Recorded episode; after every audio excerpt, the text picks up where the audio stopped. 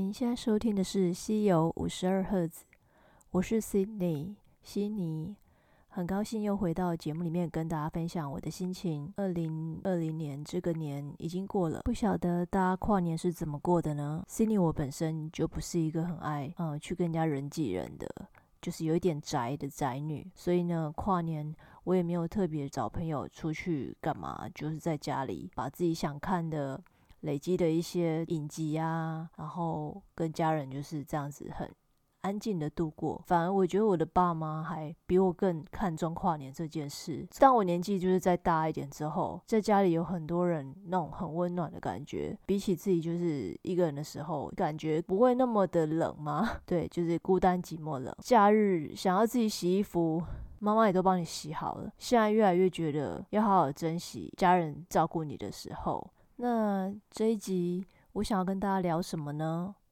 嗯，我想要来聊聊进入职场之后，你是新人，如果遇到原本的同事对你有一点点排外，或者是说相处起来磨合起来没有这么顺利的话，有人会用一个很严重的字眼叫做职场霸凌。可是我在这边，我不想用到这么重的字，因为就像交朋友嘛，也又回到我的节目说的磁场的问题，我不会认为现有的同事，然后跟你相处不是这么融洽，就是在霸凌你。不会，我不会用这么严重的字，因为我觉得还不至于，毕竟你还是有主管在办公室，还是有老板在，不会再像以前可能我们听到很可怕所谓霸凌，就是在校园的时候。真的就是有那种弱小的同学，然后被一群人围起来，然后去厕所就是欺负或干嘛，那个我才认为是霸凌。但也有人说霸凌有很多种形式，不一定是这样子的才叫霸凌，也有言语的霸凌。对我觉得在职场的霸凌，我想要分享就是我在去年呢离开了，就是做了三年多的代理商的精品鞋采购跟行销的工作，我其实很舍不得离开，但是因为。那家公司的老板也是想退休了，那也有他们的考量跟规划，已经有预言，不只是呃品牌结束代理，是整个公司都有一个时间表计划，什么时候就是要结束了。对，那因为因缘际会之下，我就打开了一零四，那然后就也找到了一家外商的休闲鞋的工作，对，就跟我之前待的比较高端、比较奢侈品、精品的产业，就会有一点落差。但是因为就是冲着他是外商，因为本人我呢在台湾并没有待过外商的工作，就是一直都很向往。如果在一零四上面找工作，就会看到嗯有所谓的外商专区，然后在公司那边有也会特别用外商标记。对外商这个东西的确就是还蛮吸引人，你会觉得好像就是人性化管理嘛，然后薪资可能也不错。对，主要是我觉得我的职位有在往上晋升，那薪水当然就是比原本的好一点点。大概是七八月的时候，就是去了那家休闲鞋所谓的外商公司吧。面谈的时候也觉得老板人很好，所谓的老板就是那一整个品牌的台湾区的负责人，就是一个好爸爸的形象。对啊，可是我进去之后呢，我才知道，就是说跟我交接的同事啊，他原本是有兼着做，就是我是做行销的。对，那他原本还有其他的职务在身，所以就会觉得说，嗯，感觉怪怪的，是不是我去了会让人家不太舒服？对，因为我也不便说是什么原因，他没有继续做当时的行销的工作，没有办法再接着做，可能工作量太大了之类的。就我会觉得，嗯，这一连串都让我觉得我好像是外来者、入侵者。对，没错。但是我我出去工作。就是从以前到现在都希望是我抱着一种心情，就是又来相逢就是有缘，对吧？像在之前的集数都会都会有提到这句话。世界上有这么多人口，那偏偏你就是在这家公司遇到这些人，我都会希望大家如果有缘的话，也许同事可以变成好朋友啊。那如果没有缘，我也不强求，大家至少在工作上是和平相处的。这份工作，这家公司真的是我有史以来遇到的第一个这么让我有。好，我讲夸张一点，真的是有霸凌感的。首先就是啊，我觉得里面的人除了我，每一个年资至少都是五六年起跳，他们对自己本身的职务都已经是非常熟悉，然后得心应手了。我进来之后，除了要忙着熟悉产品，也要所谓行销人必须拥有的就是集战力。每个节庆快到，然后或者是新的产品要到了，你要马上进入状况，然后马上提出呃提案，跟老板说你打算这个档期你要做什么活动，怎么促销。怎么规划你的社群？老板会找我进来，希望可以有人好好的把他的社群就是重新再做起来。其实他本身算是蛮知名的，也有一众死忠的铁粉，就是再重新再包装就对了。然后我进去的话，一开始最不适应的是，老板他也是个急性子，他就办公室就在我的后面，只要他想到什么内线电话，隔个三四分钟就打来，我等于就是完全无法专心思考做事，就要一直被他叫进去办公室问进度。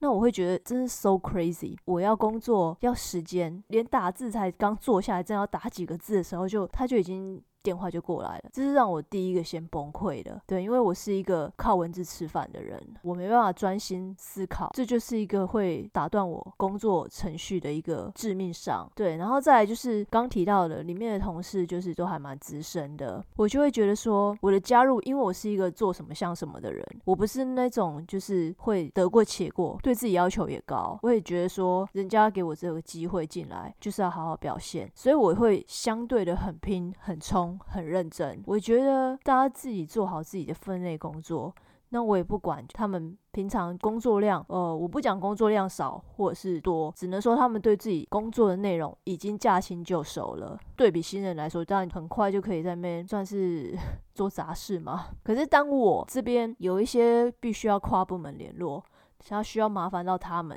请他们协助的话，就会变得好像在找人家麻烦吗？那其实我都是一直很客气，然后也算是蛮呃想要套近乎吗？套好关系，然后蛮客气的在拜托他们这样子。但其实大家都是平起平坐的，我也不需要拜托。对他们就是会聊天啊，然后也不知道到底是有多忙。对比之下，我是真的很忙。刚提到跟我交接那位同事啊。他其实还有在兼着做美编的工作，对他的主力其实是美编。我这边的一些社群图、我的创意、我的文案，最终的视觉的东西是需要请他帮忙的。对，那可是一开始我就会觉得有一些交接的东西他没有讲得很清楚，导致我被老板归咎责任，这是让我第一季闷亏。然后我有发现到他其实就是会有一点点呃，怎么说？他在办公室人缘还不错，我也其实有对他施出善意。因为我并不是他的主管，一开始我有知道这个状况的时候，我有先跟老板反映，就是说我不希望有敌对的状况产生。再加上我这边社群的出图，最终是需要请他帮忙。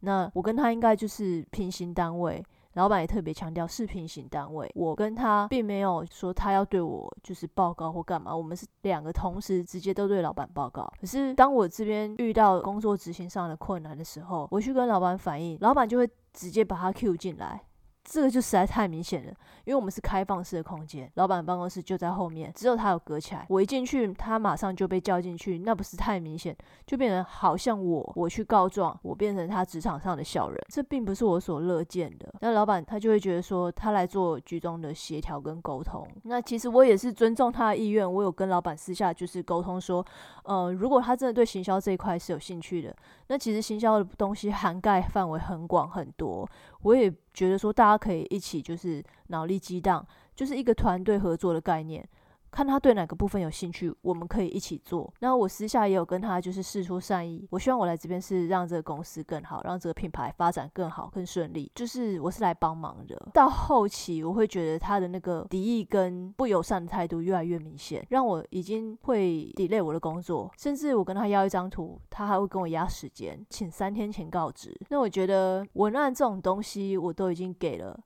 对他甚至还会说不够完整，或者是我给他完整的文案，他会说请给我明确的你要放上去的字。对我会觉得这是有一点点太 over 了嘛？因为讲难听一点，其实他待的时间比我久，公司一整年。哪一个月份要执行什么活动？这些图很多他都做过了，但是他却要鸡蛋里面挑骨头，跟我过不去。好，我其实前期就是一直在隐忍，但是忍到后来，我发现我每天都不开心。虽然就是自己也觉得说已经不是年轻人了，要对这一切东西就是放下，然后撑过去。对，用时间来换取空间嘛。应该是说，我会觉得说我不会再像以前年轻的时候一样，就是意气用事，老娘不干了就不干了。那说真的，其实我的工作。稳定度都算高，因为以前的一些财经新闻或者是职场的一些求职专家都有给建议，就是说一份工作最好待到三年以上再离开，会对于你下一份要找工作的时候，主管认为就是稳定度，这是一个指标。其实三年对有些台湾比较再资深一点的人资都会觉得不够长，只是其实以现在这个年代来看，年资已经不再是一个代表能力的一个数据了。再加上就是以前会这样说，是因为哦以前有就是劳保救治。劳保救治其实是很没有保障的，因为你离开这份工作，你的劳健保退休金跟在这家公司底下的。那后来新制出来，我觉得这是德政啊，可以跟着你这个账户跑，而不是在绑在某一家公司。因为之前就是有蛮多蛮让人家觉得很错愕，比如说这个公司这个员工，他已经就是做了二十几年以上了，准备要退休了。然后却被这个公司给 fire，这是蛮蛮没有道德的。那可能政府看到了这一点就改善了。对，anyway，我觉得有了劳退新制嘛，对我一直讲劳保，sorry，劳退新制之后，很多人会觉得不再被一家公司绑住了，待了多久？呃，不再是一个指标。话是这样说，没错。可是现在我的角色已经算是小小的管理职嘛。那如果我要找我的 team member，我的团队。我要找我的组员的话，我还是会看，因为毕竟我也希望底下的人可以待的稍微久一点，我不用再一直重新找人了。等于我就是好不容易把你训练到可以帮到我了，但是你却又要离开了，就是转换一个角色之后，你就会觉得你可以理解开公司 当主管。当老板的心情了，但是我其实我个人也不是那种草莓族嘛，对，就是以前七年级生就会被说草莓族，好像很不堪一击，稍微一有不顺遂，然后就就不做了。我不是这样子的人，可是这份工作真的让我回到刚刚那里那份休闲鞋工作，遇到这种种打击，真的让我觉得真的是够了。因为已经严重影响到我的身心了，就是睡也睡不好，然后心情非常的沮丧。明明就是我是有做出成绩的，我进去才一两个月，就已经帮他们一个就是特殊限定版联名款销售率已经达到差不多。三四十，那个颜色非常非常的鲜艳，可以说不是那种一般大众会接受的安全基本色，非常难推。但是我就是也是只用很小很小的预算，然后靠着原厂提供的社群图，本来就已经做好的，我不用再去 拜托那一位视觉美工，我直接就是用那个图，再用社群上的文字，再去下。少量的广告，对我就达成这样子的成绩了。那其实老板也知道我的能力，所以在这家公司总共提了四次。说我要走都被挽留，最后一次真的是我已经受不了了，我就是已经跟 老板就是说真的没有办法了，对，因为我觉得这个环境已经让我生病了，对，然后我也觉得很谢谢他看得起我，甚至就是他拜托我，他一时之间也找不到人，那我就变成是在家帮忙他操作社群，直到他找到人，我还请假去。做交接的动作，对，请假就是因为我后来又找到我现在这份工作。对，anyway，我觉得职场上的人事真的说简单也不简单，说复杂也没有那么复杂，真的就是看运气。你遇到了，就是谁会知道？我也不是职场上第一天出来求职的新人了，我还是遇到了，而且遇到就是这种 MVP 级的嘛，真的是我只能说我佩服他。对，如果说是《后宫甄嬛传》那种宫斗剧的话，他是一等一的大内高手，就是这样把我给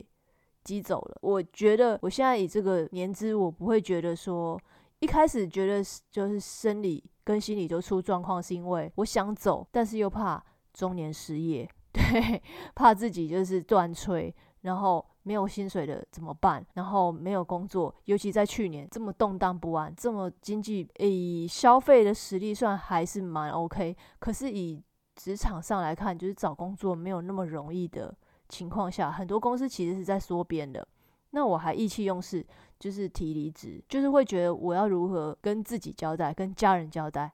跟朋友交代，一直来就是包袱就是这么多。可是当我觉得，呃，某一天我突然也醒了，我觉得要断尾求生，再这样下去真的不行啊！我要提一下，我刚忘记说。嗯，会让我就是再一次，应该说提起这么多次勇气，说我要裸辞，就是没有找到工作，就是跟老板那家休闲鞋公司说我要辞职的原因，是因为呃，我有试着就是找接案，找一些社群的文案的写作操作，就是他们给我方向，然后跟素材，我去帮他们想文字小编，就是当结案小编就对了。有遇到真的重视我的能力，只是试稿就给我钱，然后给的还比行情价就是稍微高一点的那一种，就是让我生出了一些信心，就会觉得说，或许我没有真正的办公室形式的工作。靠这样的结案，我也可以稍微撑个几个月吧。我就会觉得说，人要对自己有信心。或许今天刚出社会，呃的新人真的必须要忍一忍。可是今天我不是啊，我已经就是做出了一些心得跟小小的成绩。就是去面试的话，我觉得人家都会觉得很想要我去帮忙吧。对，就是要给自己多一点自信跟自我鼓励。此处不留爷，自有留爷处。当然，离开一家公司，不能说都是别人的问题，或许我也有自己的问题吧。总之，我会觉得说。如果真的已经尝试努力过了，已经磨合，还是无法再让你继续待在那里的话，有的时候为了长久、长远的发展，还是不要让自己生病，就先让自己离开吧。以前我可能真的会劝人家，就是说不要冲动，冷静思考一下，工作现在不好找。可是现在我觉得工作不好找。但是赚钱的方法有很多，像现在我在录 podcast，虽然我还没有赚钱，但是对，有很多人也是靠这个自媒体就是在赚钱啊。对，那其实我录 podcast 也不是为了盈利，纯粹就是训练自己的逻辑跟思考。那当然有 将来有盈利的机会的话。也是很开心啊！就我会觉得现在这个自媒体的时代啊，已经没有在所谓就是那种只能在办公室或某间公司底下默默的工作个十几年、二十几年，然后才是王道的那种概念。现在的我们应该是要斜杠吗？斜杠青年就是你有正职工作之后，下了班还要就是不断的充实自己啊，去经营自己的人脉。去学习你的第二专长、第三专长之类的，再去找一些副业。像现在就是很多真的就是 YouTuber，还有就是 IG 上面有很多个人品牌的，我觉得这都是一些可以赚钱的方法。Anyway，我觉得呃，我今天这一集就是想要跟大家说，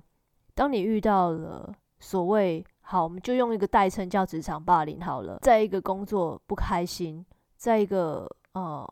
环境里面让你觉得真的很不舒服，那你离开真的不可耻啊！离开只是让你稍微抽离、冷静思考一下你的下一步，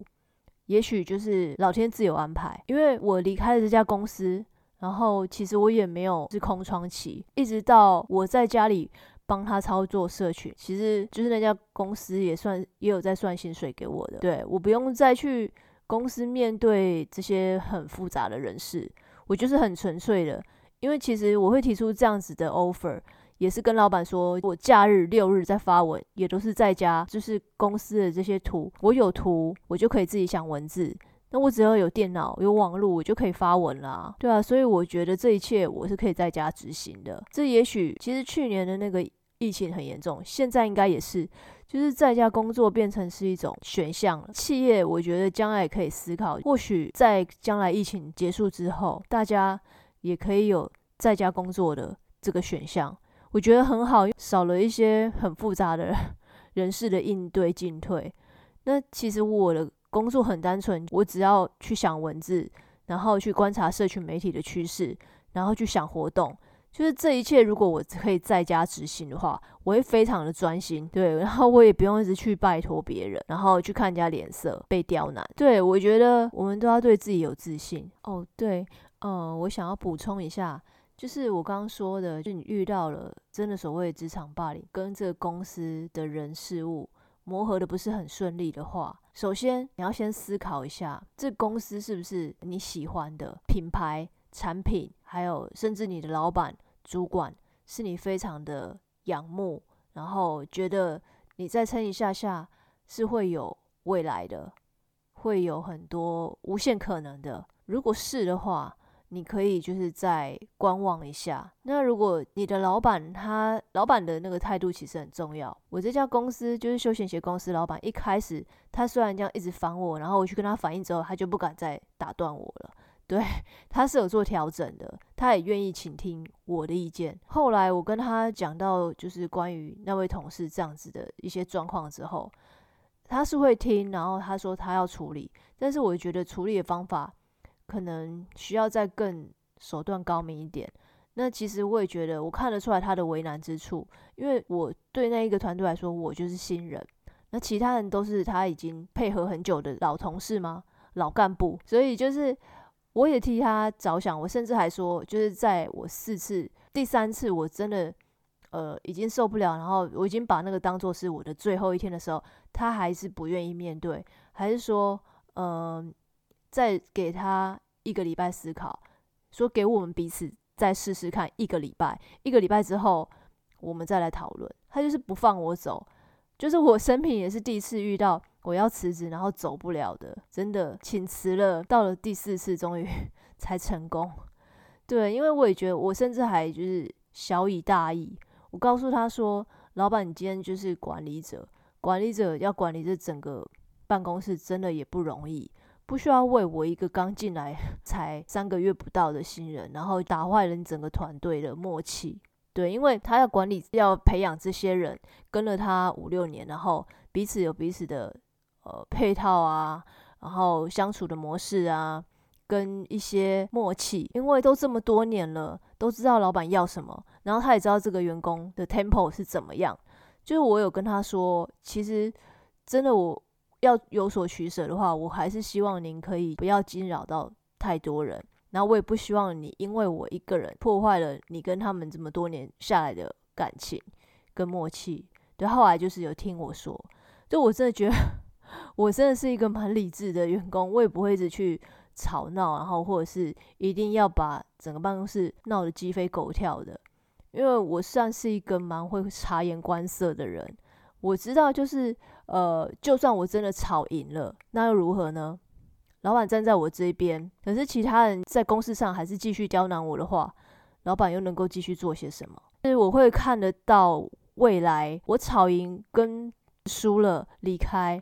当然是输了离开，我会比较自在一点。